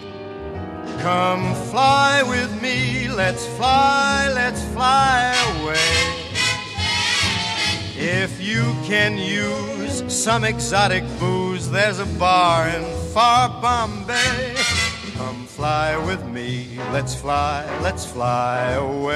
Une sociologue du travail, Annie Russell Hochschild, parle de travail émotionnel, en ce que, avec euh, le développement de l'industrie des services au cours des années 70, il a de plus en plus été attendu que les employés travaillent à produire non plus des biens matériels, mais véritablement des émotions dans leurs transactions avec des clients.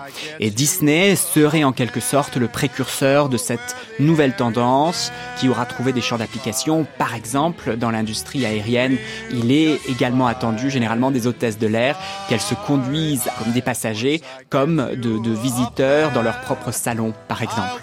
Euh, donc il y a un trouble qui s'opère entre la sphère la plus privée, la plus intime, qui serait celle des sentiments, et euh, celle du commercial, celle des transactions entre euh, des clients et des employés. Just say the words and we'll beat the birds down to Acapulco Bay. It's perfect for a flying honeymoon, they say. Come fly with me, let's fly, let's fly. Pack up, let's fly away.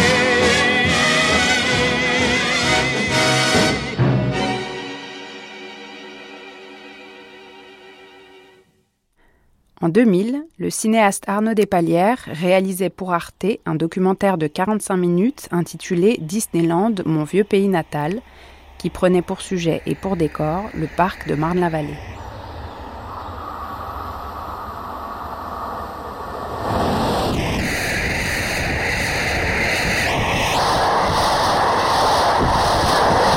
Je me souviens de l'histoire du joueur de flûte de Hamelin.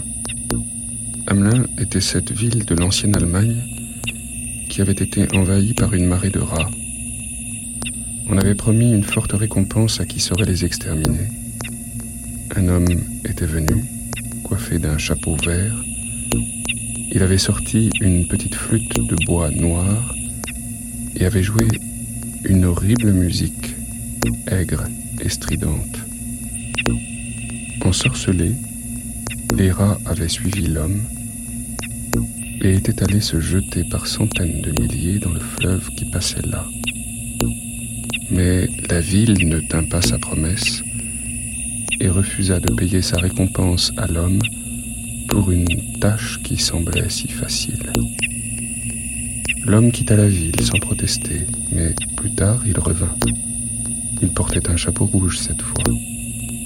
Et il se mit à jouer un air si mélodieux avec sa petite flûte noire que les adultes en restèrent figés.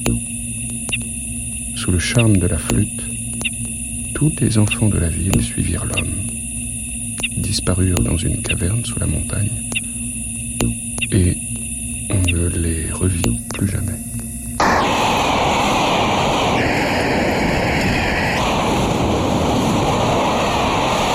Aujourd'hui encore, je ne comprends pas très bien la morale de cette histoire. Les enfants avaient-ils été punis pour la faute de leurs parents? Ou connaissaient-ils au contraire un bonheur désormais sans limite dans un monde enfin débarrassé des adultes, à jouer et à danser au son d'une musique merveilleuse?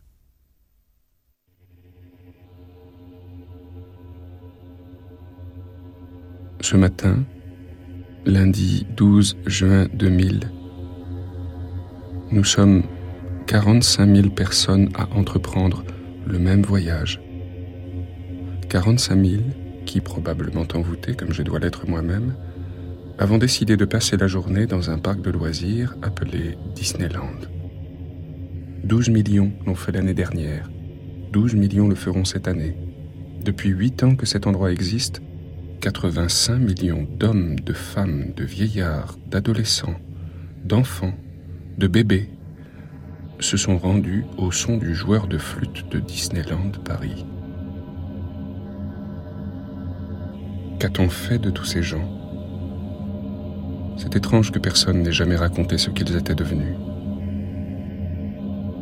En entreprenant à mon tour ce voyage, j'ai en moi ce matin comme une petite zone d'inquiétude. Une question surtout me préoccupe. Une plus que toutes les autres. Nous, nous, je veux dire les 45 000 personnes qui, ce matin, partis de Paris, de banlieue, des campagnes environnantes ou d'Angleterre, de Belgique, de Hollande, d'Allemagne, d'Italie et d'Espagne, nous, les 45 000 qui serons à Disneyland aujourd'hui, serons-nous les enfants de l'histoire ou n'en serons-nous que les rats?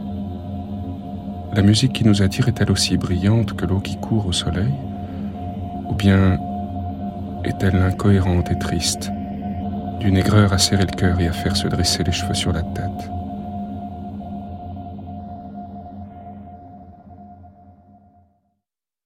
Pour commencer, Arnaud Despalières, est-ce que vous pouvez nous dire quelle connaissance vous aviez du parc Disneyland, euh, Euro Disney à l'époque, au moment où vous vous êtes engagé dans ce projet qui est devenu Disneyland, mon vieux pays natal? Aucune. Aucune. Euh, moi, je vis sur la ligne euh, de train qui relie Paris-Strasbourg. donc, Marne-la-Vallée est à quelques, on va dire, stations train, pas vraiment en fait, puisque c'est le RER, e alors que moi, je, vis près d'une station de train mais je n'y étais jamais allé, n'y avais jamais emmené euh, aucun de mes enfants. Je sais juste que pour être euh, parent, euh, que c'est devenu en quelques années le point de France, je crois, le plus visité de tous les coins du monde. Et c'est la raison pour laquelle je l'ai choisi. je l'ai aussi choisi parce que c'était probablement l'endroit, le dernier endroit où je me serais euh, rendu de moi-même. Et donc, euh, il y a un mystère que j'avais envie de comprendre. Et c'est un peu toute l'aventure de, pour moi du film, puisque ce que je raconte volontiers, c'est qu'au départ, le projet s'appelait Disneyland et que Disneyland était comme une sorte d'objet de curiosité. Et, quand j'ai fini de faire le film, ce que je dis volontiers, c'est que le film s'est appelé Disneyland, virgule, mon vieux pays natal. C'est-à-dire qu'il m'est arrivé quelque chose. Je me suis étrangement approprié cet endroit. Je crois qu'il a été fait euh, dans le cadre d'une collection de films pour Arte euh, qui avait un cahier des charges assez précis. Est-ce que vous pouvez nous expliquer un peu ce cadre-là? Alors l'émission s'appelait Voyage Voyage. Euh, c'était des films qui étaient supposés être des petits films d'agrément réalisés par des cinéastes venant plutôt du documentaire de création. Il fallait que le film s'articule autour d'une destination de voyage. L'idée, c'était des carnets de voyage d'un cinéaste opérateur, un homme seul, avec euh, euh, une espèce d'objet avec plusieurs entrées. Euh, essayer d'articuler un film en plusieurs séquences, en plusieurs fragments. Il fallait presque développer une série de variations autour de son thème central, le thème central étant en principe la destination. Et il fallait que le réalisateur se mette en scène lui-même, comme voyageur. Bon, d'abord, moi, j'aime, à l'époque, je disais volontiers, je, je partais jamais en vacances, j'aime pas le concept de vacances, et euh, j'aimais pas les voyages, je suis quelqu'un d'assez casanier, et donc, je m'étais dit que j'allais faire un film à partir de ce que j'étais moi, et donc à partir du fait que j'aime pas les vacances et que j'aime pas les voyages. Alors, ce que je n'aime pas dans les films de voyage, c'est la notion même d'exotisme, se dire qu'on va trouver une vérité euh, ailleurs, etc., etc., qui est je trouve toujours une manière de faire des pas de côté sur les choses importantes. Euh, moi, je me disais, ce qui est intéressant, ce qui est honnête, c'est d'essayer d'aller dire quelque chose de notre monde. Bon, donc, faut pas aller trop loin forcément, et surtout trouver une destination d'un lieu qui n'est pas seulement le lieu, parce que au fond, ça n'est pas très intéressant, mais d'un lieu qui dit quelque chose du monde, qui à lui tout seul contient quelque chose d'important du monde. Donc la première idée que j'ai eue, ça a été Hiroshima. Je me suis dit, je vais partir à Hiroshima et je vais faire un film depuis Hiroshima sur ce qu'on est, sur nous, sur notre temps, sur notre époque. Il y avait un problème avec Hiroshima, c'est que c'est très loin, que le voyage allait coûter très cher et que j'allais mettre tout l'argent du film euh, dans le voyage et qu'il resterait plus grand-chose pour faire le film. Donc je me disais, bon, n'allons pas trop loin. Après j'ai pensé Vatican, ah ouais, intéressant ça peut dire quelque chose du monde. C'est une bulle, c'est un monde bulle, c'est un monde enquisté dans le monde. Et en même temps, je ne voulais pas me trouver dans une posture ironique sur l'endroit où j'irais. Et je sentais que pour Vatican, ça pouvait être un risque. Euh, d'être dans une espèce de pur rapport d'opposition au sujet, je sens, moi, comme documentariste, que c'est une position qui ne me va pas du tout. Et il y a eu cette idée de Disneyland, euh, et où je me suis dit c'est tout prêt, ça va me coûter rien du tout d'y aller. Et c'est un vrai phénomène de la société d'aujourd'hui. C'est une vraie utopie politique en fait.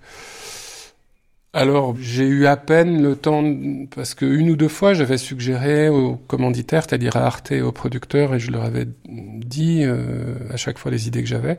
Et quand j'ai dit Disneyland, ils ont tous sauté au plafond en trouvant l'idée euh, fantastique, mais je pense pour de mauvaises raisons. C'est-à-dire que, en fait, très étrangement, Arte voyait le côté magique de Disneyland pour attraper un public populaire à 19h30. Ce qui est très drôle, c'est comme Disneyland, quand je les ai rencontrés, ont vu le côté magique d'un film publicitaire de 45 minutes, éventuellement euh, diffusé euh, sur Arte. Les deux se sont étrangement pris euh, dans le miroir aux alouettes l'un de l'autre, alors que j'étais complètement ailleurs et que j'étais le seul à le savoir.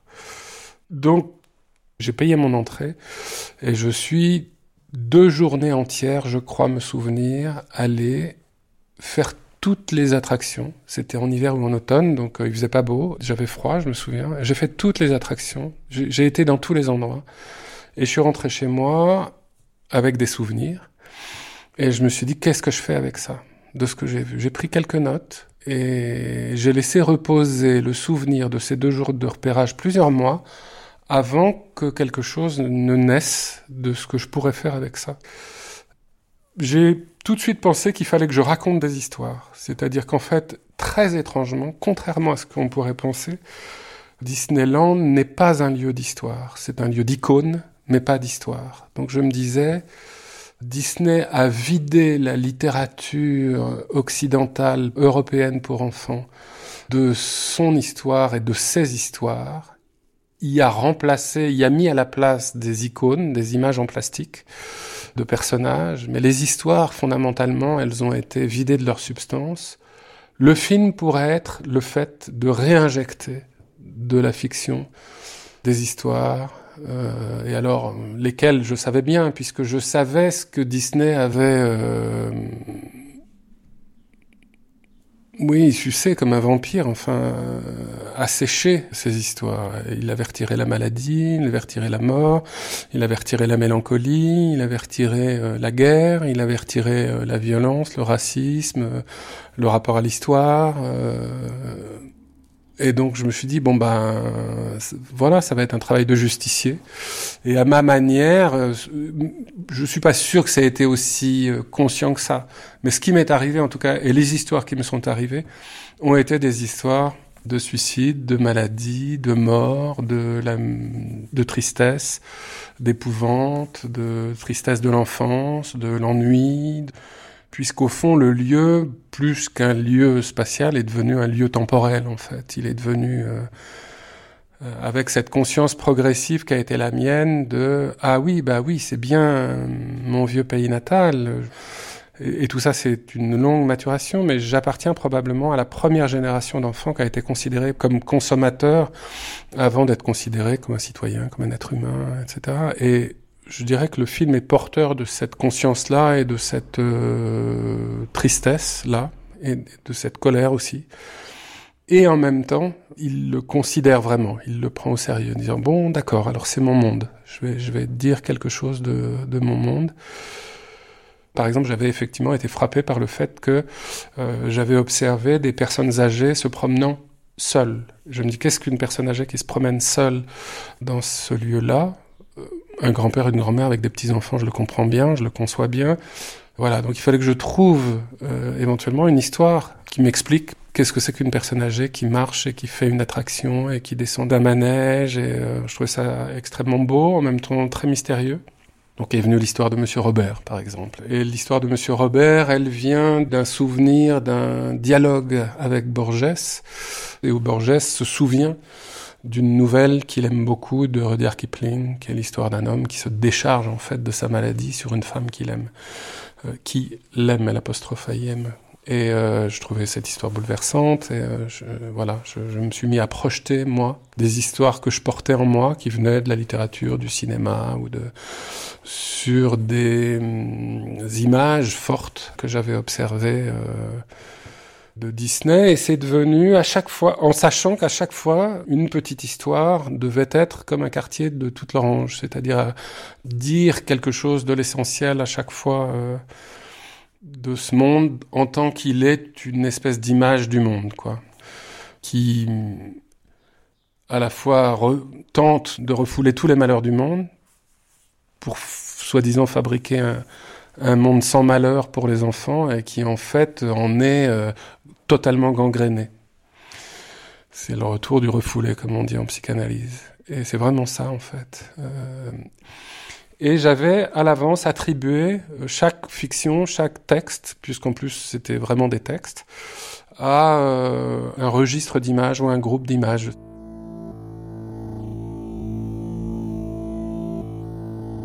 Cette nuit, dans ma chambre du Disneyland Hotel, j'ai fait un drôle de rêve. Minnie, Dingo, Pluto, Donald et tout le petit peuple des animaux en peluche étaient désespérés parce que Mickey était redevenu souris. Je veux dire une vraie souris, dans le vrai monde, de la vraie réalité. Un monde où les souris sont brunes, grises ou noires, grignotent les câbles électriques et les joints des machines à laver, et laissent derrière elles de sales petites crottes semblables à des grains de riz marron foncé. Mickey, la célèbre souris Mickey, était redevenue l'une de ces anonymes bestioles poussiéreuses du sous-sol. Le bruit courait même qu'elle s'était laissée prendre au piège, qu'elle avait perdu la vie en échange de la vue d'un morceau de l'art. Et toutes les autres véritables souris des environs s'étaient mises à trembler et à frissonner dans l'ombre de leurs trous, avec leurs yeux qui clignotaient et se regardaient à tour de rôle, leur queue fouettant le sol d'inquiétude. Elles avaient fini par sortir de leur trou, en hésitant, l'une bousculant l'autre, attirées vers le piège où la petite souris s'était laissée prendre. Parce que le piège, maintenant, était désamorcé. Elle était couchée là, la chère petite souris, avec le fer dans la nuque, ses fines pattes roses écrasées, et ce corps frêle et raidi auquel un bout de lard aurait fait tellement de bien. Debout, à côté d'elle, déjà oublieuses de leur première frayeur, une dizaine d'autres véritables souris s'étaient mises à grignoter le lard dont la petite victime n'avait pas eu le temps de profiter. Mais tout ça n'était qu'un rêve. Et heureusement, aujourd'hui est un autre jour, car depuis ce matin, je me sens tout à fait différent. Je me sens, comment dire, beaucoup mieux. Je crois que ça doit signifier que je suis en train de m'adapter à Disneyland. Disneyland dont peut-être je suis en train de devenir un véritable, un authentique habitant. On le voit, euh, enfin, dans le film, et on le voit aussi dans, dans les rushs que j'avais tournés, une forme de gravité et de en tout cas une absence totale de l'insouciance enfantine telle qu'elle est fantasmée et par les gens qui euh, conçoivent et euh, euh, fabriquent ces endroits, etc., et probablement par euh, les adultes euh, qui euh, pensent que voilà quel va être le sentiment des enfants dans ce lieu ou devant les dessins animés de Walt Disney. Voilà. Par exemple, en filmant les enfants entrant sur des poussettes ou sur les épaules de leurs parents, etc. Je sentais qu'il y avait une forme de oui, de sérieux, de moi ma conviction et ce que je me suis beaucoup raconté, c'est que les enfants ont conscience très fort que les, parents euh, dépensent beaucoup d'argent euh, dans l'endroit et que les enfants ont très peur de déplaire à leurs parents et de décevoir leurs parents. En tout cas, les enfants dans les familles desquelles ça a constitué un événement, l'idée d'aller à Disneyland, ils ont une forme de trouille à aller là et si c'était pas aussi bien que ce que ça avait coûté pour les parents? Mais pour avoir parlé pas mal avec, euh, puisque je les ai côtoyés au moment du tournage, avec les gens qui, travaillent dans ces lieux-là, euh, eux savent très bien que euh, ce sont les parents qui ont envie d'aller euh, dans le parc et qu'il y a même des parents qui volontairement perdent leurs enfants parce qu'ils savent que les employés du parc vont s'en occuper. Moi, une histoire m'a été racontée euh, d'un enfant qui est trouvé en début de journée euh, parce qu'il errait à la recherche de ses parents et que les parents n'ont été récupérés qu'en fin de journée. les grands désireux de passer une journée ou deux dans le parc, c'est les parents, c'est eux qui payent. D'une certaine manière, je trouve que ça se voit dans les images. C'est dingue, on dit que tout ça s'articule autour de l'enfance, mais peut-être que mon principal souvenir d'enfance, c'est une espèce de hum, concentration en moi-même, euh, parce que c'était le seul endroit de liberté, parce que je n'avais aucun autre endroit où je pouvais choisir quelque chose. Si le plus lointain souvenir d'enfance, ce que c'est que l'enfance, en tout cas l'enfance occidentale, c'est juste euh, d'être euh, trimballer au sens propre et au sens figuré d'un endroit à un autre, d'une décision à une autre, d'une culture à une autre, du jour à la nuit, d'un repas, à, etc., sans jamais avoir voix au chapitre. Et qu'au fond, si on devait ne dire qu'une seule chose de ce que c'est que la condition enfantine, c'est ce qui m'est resté de plus profondément chagrine, c'est cette absence de liberté, dont je trouve le parc témoigne euh, furieusement. Quelque chose de la mélancolie douloureuse des longues après-midi d'enfance, aujourd'hui encore m'envahit. Je crois que de telles heures apprennent à l'étranger qui les vit des secrets que seuls devinent d'habitude les plus anciens habitants, car l'enfance est le sourcier du chagrin. Et pour connaître la mélancolie de cette ville, si glorieusement rayonnante, il faut sans doute y avoir été un enfant.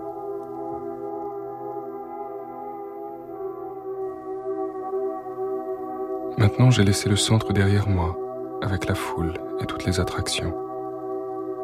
J'ai longé les vitrines de la rue principale jusqu'à la grande place centrale, l'antichambre de la ville. Cette large cour circulaire où le monde entier semble n'être plus qu'un seul et même dimanche après-midi. Le trait caractéristique de cette ville, c'est son vide. La grande place centrale est toujours vide. Les voitures et les tramways qui s'y croisent sont toujours vides.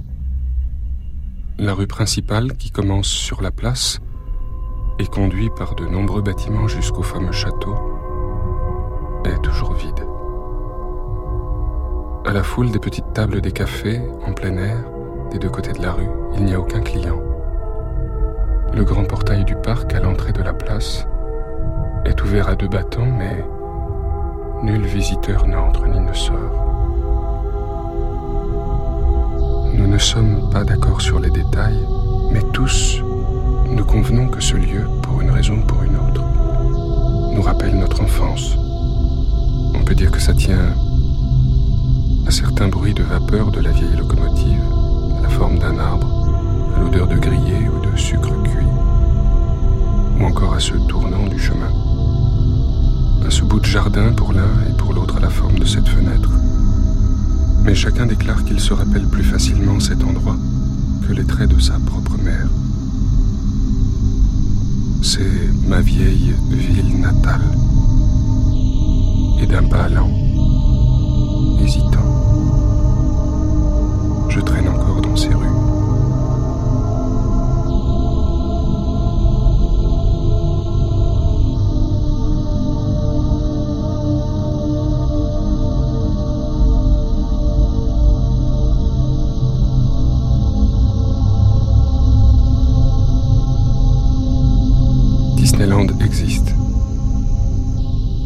aussi, sans doute. Les enfants ne sont pas difficiles. Leur rêve, c'est d'être n'importe qui, de vivre n'importe comment, d'aller n'importe où. Et ils le font. C'est ça la vie des enfants. Ils ne décident pas. Ils ne décident rien. La vie n'est que ce qu'elle est, rien d'autre, et ils le savent. Les enfants aiment la vie, tout le monde sait ça, mais rien ne les oblige à aimer la vie qu'ils ont.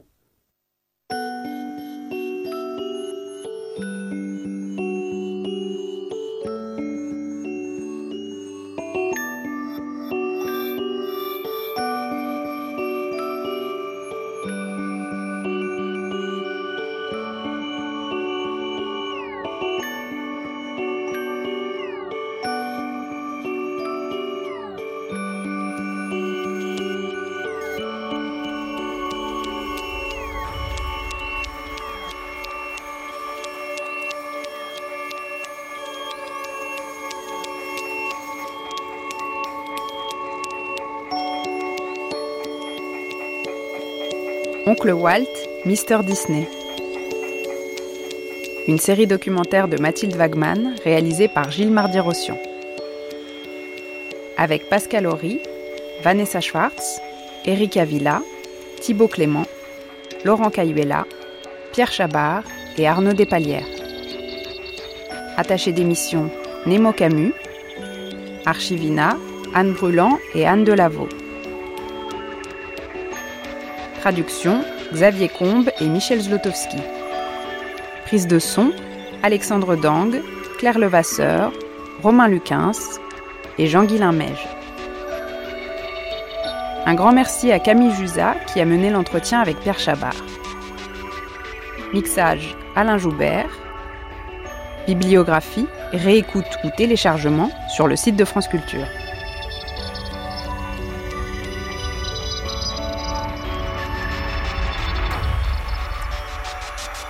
Demain, dernier épisode, Disney après Disney.